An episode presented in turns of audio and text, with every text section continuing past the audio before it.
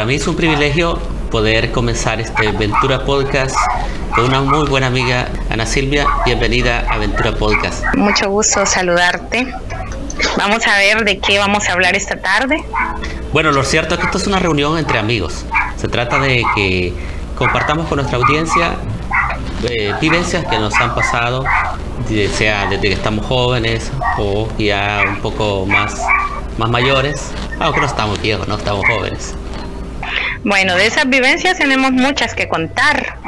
Vamos a ver qué vamos a compartir esta tarde. ¿Te gustaría que fuera yo la que te entreviste a ti? Sería buenísimo. A ver, ¿te café? Mm, sí, pero a veces decimos, mm, no hay que tomar café porque es dañino para la salud. Ok, pero ¿bebes café o no bebes café? Sí bebo café. Muy bien. ¿Cuál es el café favorito? Y bueno, mucha gente le gusta que tenga una perfección casi. Hablamos de cantidades de azúcar, la forma como se calienta el, el agua y la taza también. A gente que no le gusta beber si no es losa. Mm, bueno, admiro a las personas que les gusta el café amargo, porque a mí, ah, ah, sí, sin azúcar, oh, no me gusta. Si yo voy a tomar café, tiene que tener un toquecito. Coma eh, pan y café. Es más, en Oriente se mete el pan dentro de la taza. ¿Qué opinión tienes al respecto?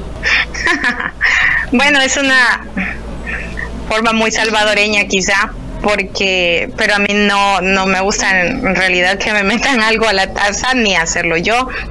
¿Y a ti te gusta mucho el café?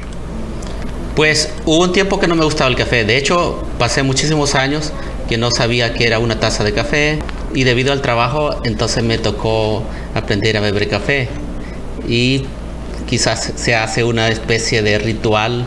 De hecho, beber café es un ritual. Por la mañana el café me encanta acompañado del desayuno, pero por la tarde es inaceptable beber una taza de café e incluso podría considerar casi un insulto que alguien me ofrezca pan por la tarde. El café para mí es un ritual demasiado bueno, que lo acompaño con lectura, una plática amena con amigos. De hecho, debería estamos bebiendo café mientras tenemos esta plática, ¿no crees? Tú invitas. Eh, en el caso mío, soy bastante gustoso con el café porque me encanta de diferentes sabores, marcas de café. De hecho, no todos los cafés me gustan, aunque en mi niñez llegué a probar hasta el café de maíz. Bueno, a mí me han dicho, si vas a tomar buen café, toma café y si no, mejor no tomes. Porque a veces nos dejamos ir por lo barato, solo para aliviar aquel deseo, aquella necesidad, pero realmente no te llena, no, no te sustenta. El café no ha sido hecho para, para alimentarnos, sino que es un pasatiempo en el que nos entretenemos, como mencionaba hace un momento, mientras leemos, mientras conversamos.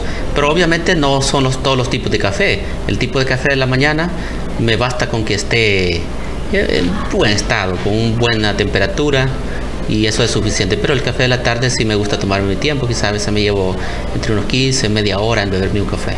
En realidad yo no acostumbro el café, pero te has dado cuenta que en todas las oficinas, en todo lugar, eh, si no tienen café como que algo les hace falta, como que están incompletos, se sienten. De hecho, podríamos hablar del café como un elemento socializador. No sé si comparte esa opinión. Eh, muchas amistades comenzaron por un café. De hecho, muchos noviazgos también comenzaron y dice, te invito a una taza de café. De hecho, es bien famoso escucharlo en El Chavo del Ocho, donde uno de los personajes invita a beber café a otro de ellos. ¿Recuerdas El Chavo del Ocho? Ahí se menciona bastante. ¿O va a conocer el Chavo del Ocho, no? A Doña Florinda, a Don Ramón, a la Chilindrina. Ni a Florinda. Niña Florinda, bueno, vivía en la vecindad y tenía su novio, el profesor Girafales.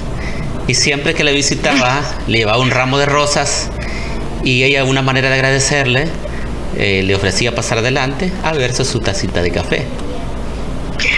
Deberíamos de inventar una forma de beber café juntos, a distancia. Sí, yo creo que es una forma peculiar.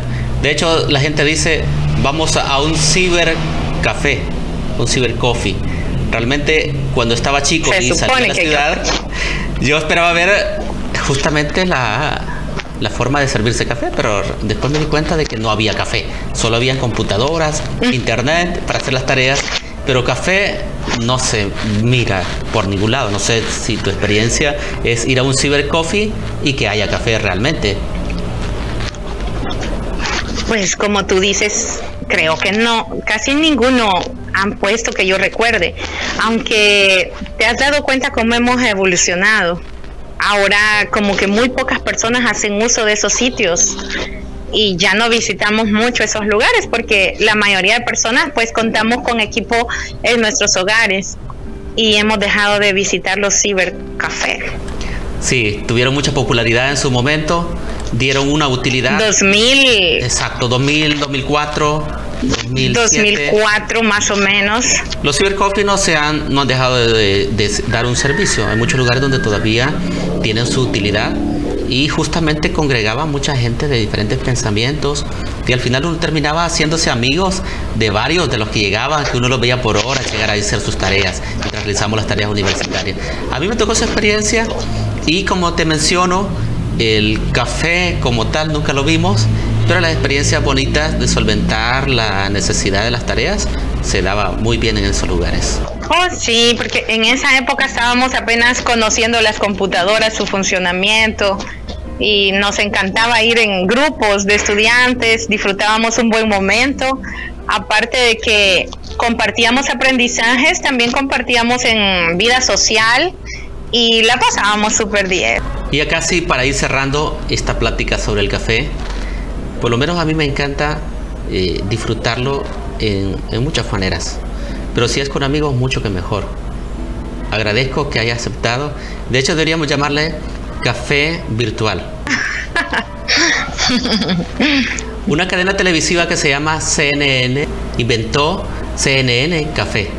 No sé si lo viste alguna vez, pero el café, como te mencionaba, tiene elementos socializadores, elementos que se entornan hacia la información y que son referentes en muchos aspectos, en muchas culturas y nos hacen unirnos como sociedad también.